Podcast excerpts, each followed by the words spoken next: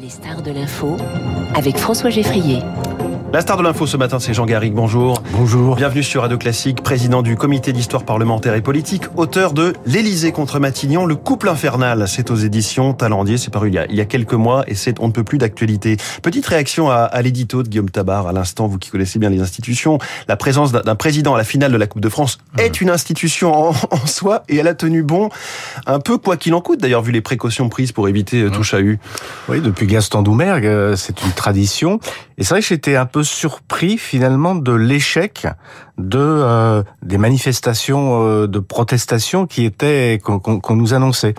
Euh, je suis pas sûr que ça ça soit le, euh, le signe ou le symptôme d'une désagrégation du, du, mouvement social, mais mais il est vrai que en l'occurrence on voit bien que l'événement, la tradition de l'événement a, a, pris le pas finalement mmh. sur euh, sur cette protestation. Mais comme le remarquait euh, Guillaume Tabar, en amont, les chaînes info, les, les radios, les, les journaux ont fait monter la sauce, si j'ose dire. Oui.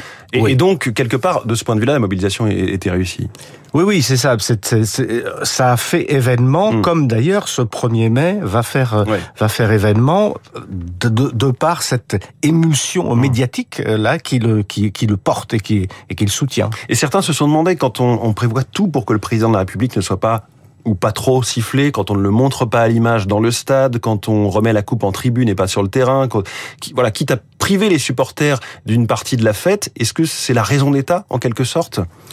En tout cas, c'est un symptôme de, de fragilité. Euh, bon, c'est pas très original de le dire, mais d'impopularité mmh. euh, du président. Et, et ce, ce, qui est, je dirais, le plus grave dans tout ça, c'est que le, pré précisément l'institution présidentielle dans notre dans nos institutions et dans notre paysage politique, elle est faite justement pour être populaire, pour mmh. être prestigieuse, pour rassembler les Français.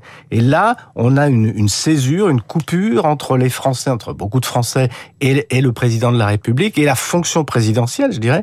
Et donc là, on est dans quelque chose qui est une vraie crise démocratique. Alors les syndicats et la gauche veulent faire de ce 1er mai un 1er mai historique. Quand on a un peu de mémoire, est-ce que les premiers mai de ces 20 ou 30 dernières années ont déjà pesé dans le contexte social et politique? Franchement, non. Euh, si, surtout si on les compare euh, au 1er mai du, euh, du, du 19e siècle, des années 1900, ou de celui de 1891, malheureusement, où les, les, la, la, police, la troupe avait, avait tiré sur les, sur, sur les ouvriers, euh, à Fourmi, dans le Nord. Non, on a des, des 1er mai, ou alors on pourrait parler des, des 1er mai de, du Front Populaire oui, aussi, qui étaient des fêtes gigantesques et, et, qui, et qui portaient un, un élan social très très important. Non, on peut pas dire que de, de, depuis quelques années. D'abord, en général, c'était pas des c'était des, des, des fêtes qui n'étaient pas unitaire, c'est-à-dire qu'on avait des, des, des défilés de, de, de, tel syndicat, de l'autre, etc. Et puis on voyait, on voyait bien que ça ne, ne modifiait pas profondément euh, le, le, le rapport des forces euh, politiques et même sociales. Et d'ailleurs, ça se traduisait, et ça s'est traduit par une perte d'influence de tous les syndicats, oui. régulière depuis des, des dizaines d'années. Là, il y a quelque chose d'exceptionnel parce que tous les syndicats sont, sont réunis, l'intersyndicale pour combien de temps En tout cas, elle est, intacte. Et puis, euh, et puis, on voit bien que les circonstances font que c'est un 1er mai, voilà, exceptionnel. Mais l'histoire nous mène à, penser que ce sera effectivement, vous validez l'idée d'un baroud d'honneur de la part des syndicats. C'est toujours euh, difficile de le dire. Il y a une, une, éruptivité sociale en France et une tradition euh, révolutionnaire qui fait, ou en tout cas de la révolte, qui fait qu'on ne peut pas euh, préjuger de, de, de l'avenir. Mais il est vrai que ce qu'on ce qu'on pressent, en tout cas, c'est que une partie des syndicats, au moins la CFDT, et ça c'est majeur, Laurent Berger, va accepter des discussions sur la valeur travail, sur le, le, partage des valeurs, etc euh, avec le, le, le, gouvernement, tandis qu'on voit bien que du côté de la CGT, Sophie Binet est, est, est quand même beaucoup plus réticente. Mmh. Et donc le front syndical risque de se, de se rompre. C'est d'ailleurs là-dessus que, que jouent Emmanuel Macron et, et, Elisabeth Borne, avec la perspective des, des vacances qui mmh. se profilent. Donc voilà, il peut y avoir Laurent une érosion. lui-même parlait d'un délai de décence, ce qui signifie qu'au bout d'un moment, on aura fait le deuil. Bah, eux, quand, on fait le deuil de, de cette réforme. Exactement. Quand on parle d'un délai, euh, ça veut dire qu'à un moment, ce n'est qu'une question de délai. C'est voilà. une, une, question de temps. Et ça, euh, évidemment, c'est là-dessus, sur cette érosion-là, cet essoufflement que que peut jouer euh, le, le président de la République. François Bayrou dans le JDD, euh, Guillaume Tabar en parlait, qui parle une fois de plus d'un problème d'explication. Est-ce que la fameuse pédagogie de la réforme, un mot euh, sans doute totalement galvaudé, a encore un sens dans un climat aussi, politique, social aussi polarisé Très franchement, non, non. Là, je, je, je pense que ça n'était pas qu'un simple problème de pédagogie, c'était un problème de méthode, c'est-à-dire un problème d'écoute de l'opinion publique, un problème, je dirais même, d'interprétation de nos institutions et de ce que représente une légitimité institutionnelle. Ça veut dire que du côté du président de la République, on n'a pas écouté d'abord les acteurs sociaux et le, le, le, bruissement, je dirais, de, de l'opinion publique qui est fondamental. De, depuis la Révolution française, les, les, pouvoirs publics, ceux qui gouvernent, ont toujours euh, eu euh, à entendre, même s'ils n'ont pas toujours fait, mais à entendre justement ce, cette souveraineté populaire en, en, action. Et donc là, ce n'était pas qu'un problème de pédagogie, c'était véritablement un problème de, de méthode démocratique. Oui. C'est tout, c'est tout le problème. Vous avez parlé euh, de crise démocratique justement. Et est-ce qu'on est arrivé finalement au bout des institutions de la Ve République, telles en tout cas qu'elles ont été peu à peu aménagées avec le quinquennat euh, et les législatives juste après? Et donc, est-ce que cette fois, il y aurait nécessité de cette fameuse constituante ou en tout cas remodification des institutions? Alors moi, je pense qu'on peut se passer d'une constituante et d'une sixième République. Euh, on est les seuls à multiplier comme ça euh, les, les transformations constitutionnelles. Plutôt revenir à avant le quinquennat alors? Alors je pense que ce que nous montre cette, cette, cette crise, c'est que pour les Français, la présidence est devenue une monarchie euh, républicaine.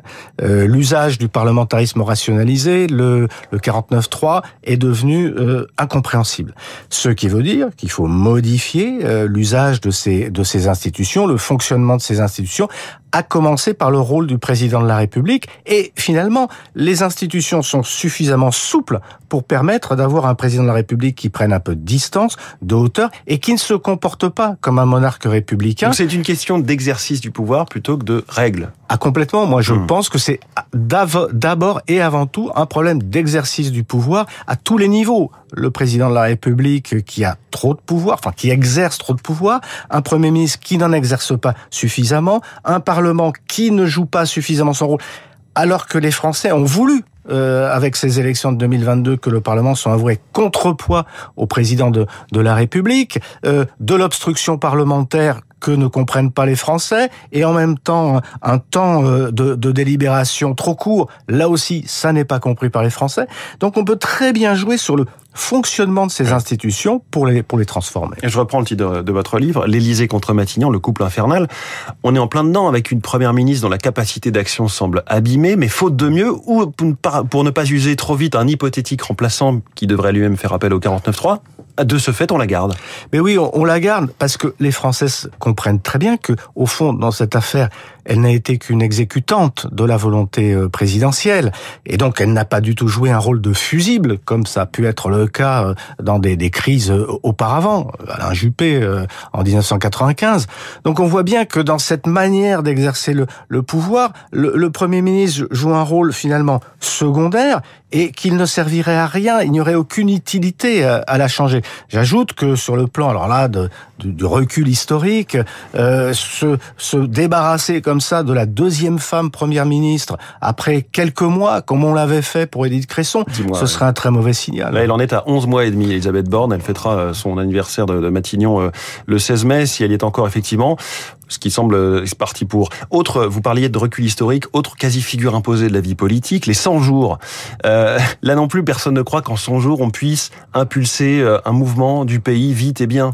Oui, ce, ce concept des, des 100 jours qui... Surtout euh, au bout d'un an de mandat. Hein, c'est... Alors, je, je, je, suppose que dans l'esprit d'Emmanuel Macron, euh, il, il, se, il se référait aux 100 jours de Franklin Roosevelt, euh, qui est arrivé au pouvoir en 1932 avec le programme du New Deal, mmh. et qui en 100 jours a fait voter par le Congrès américain des dizaines de lois et qui ont totalement bouleversé le paysage économique, financier, social de, des États-Unis. Sauf que la situation n'était pas du tout la même. C'est-à-dire que là, euh, Franklin Roosevelt venait d'être élu sur une, une sorte de, de vague de, de, de popularité avec exceptionnelle et avec une majorité mmh. et pouvait s'appuyer sur cette majorité au Congrès. Donc on est dans des conditions totalement différentes et faire re, rejouer cette, cette sorte de mythologie finalement assez récente d'ailleurs des 100 jours. On peut dire que ça, ça commence avec peut-être avec François Mitterrand l'état de grâce dans Mmh. les années 80, mais là aussi dans des conditions totalement différentes.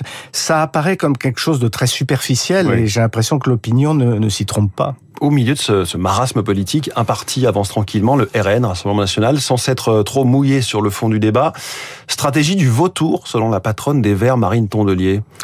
Stratégie du vautour, on peut le considérer que, comme tel. euh, stratégie habile euh, de d'abord du, du silence, du retrait, de la dédiabolisation, et finalement, euh, euh, Marine Le Pen, le Rassemblement national, joue sur du velours puisque c'est là par nature un, un- mouvement protestataire, un mouvement qui, qui capitalise sur les failles, les dysfonctionnements de- du, du système. Or, ce système, on le voit, il est en train de dysfonctionner. Il y a une crise démocratique, et l'avantage, l'immense avantage de Marine Le Pen, c'est qu'elle n'a jamais été au pouvoir, qu'elle n'a jamais exercé des responsabilités majeures. Donc évidemment, pour beaucoup de Français, il s'agit là d'une sorte de de- d'alternative positive, un peu comme l'avait euh, constitué d'ailleurs en 2017 Emmanuel Macron. hein. On n'avait pas essayé le et à droite et à gauche, et c'est là-dessus que euh, incontestablement que prospère euh, Marine Le Pen. Et précisément, depuis quelques semaines ou mois, bruisse l'idée que Marine Le Pen l'emporterait cette fois en 2027, sauf nouvelle donne ou, ou surprise politique.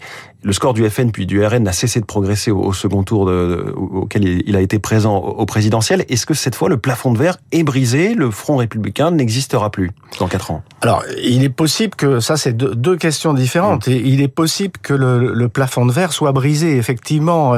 D'ailleurs, on, on voit bien une progression tout à fait régulière depuis euh, 20 ans euh, de, de- du, du Rassemblement national. Enfin, ce qui s'appelait avant le 42% Front hein, au dernier euh, Oui, on-. On- donc, donc finalement, il y aurait presque une, forme de logique euh, arithmétique, je dirais.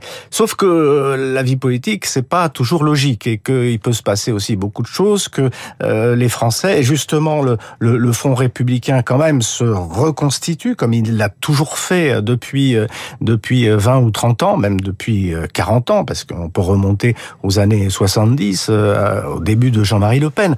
Donc voilà, Rien n'est fait. Il y a effectivement une sorte de dynamique qui est favorable à, à Marine Le Pen, une installation de des idées et des, et des figures du, du Rassemblement national dans le paysage politique, mais il peut se passer beaucoup de choses. Mmh. Et je le répète, l'idée du, du, du Front républicain, l'idée du cordon sanitaire, elle est encore présente dans l'esprit de beaucoup, y compris dans l'esprit de, de beaucoup d'électeurs. Donc, à mon sens, il faut rester très prudent par rapport à cet avenir euh, potentiel. Hum. Le RN qui ne se réunit pas en ce 1er mai à Paris, place des Pyramides ou place de l'Opéra, mais au Havre. Est-ce à dire que Jeanne d'Arc n'est plus à la mode? Bah, en tout cas, c'est très, c'est très révélateur. Euh, C'est-à-dire que ça, une fois de plus, c'est une manifestation de, de rupture avec le passé qui avait été imprégné, imprimé par par Jean-Marie Le Pen, et la volonté de se donner une nouvelle euh, respectabilité, de se donner une nouvelle, une forme de, de, de légalisme, même s'il y a une part de provocation euh, quand même d'aller euh, sur les terres de d'Édouard Philippe. Oui. Bon, mais euh, on voit très bien, ça c'est le petit jeu de, du, du, du Rassemblement national depuis depuis des années. Maintenant, c'est vrai que c'est manifesté une véritable rupture. Alors, il y a eu beaucoup de ruptures, mais c'en est une supplémentaire, une rupture symbolique avec l'époque de, de Jean-Marie Le Pen. Jean Garrigue, merci beaucoup, président Merci du comité d'histoire parlementaire et politique. Et je rappelle le titre de votre livre, L'Élysée contre Matignon, le couple infernal. C'est aux éditions Talendier. Merci d'avoir été ce matin en direct dans les stars de l'info en ce lundi 1er mai. Il est 8h30 dans quelques secondes, l'essentiel de l'actualité, la revue de presse et puis Esprit Libre avec ce matin le philosophe Luc Ferry. À.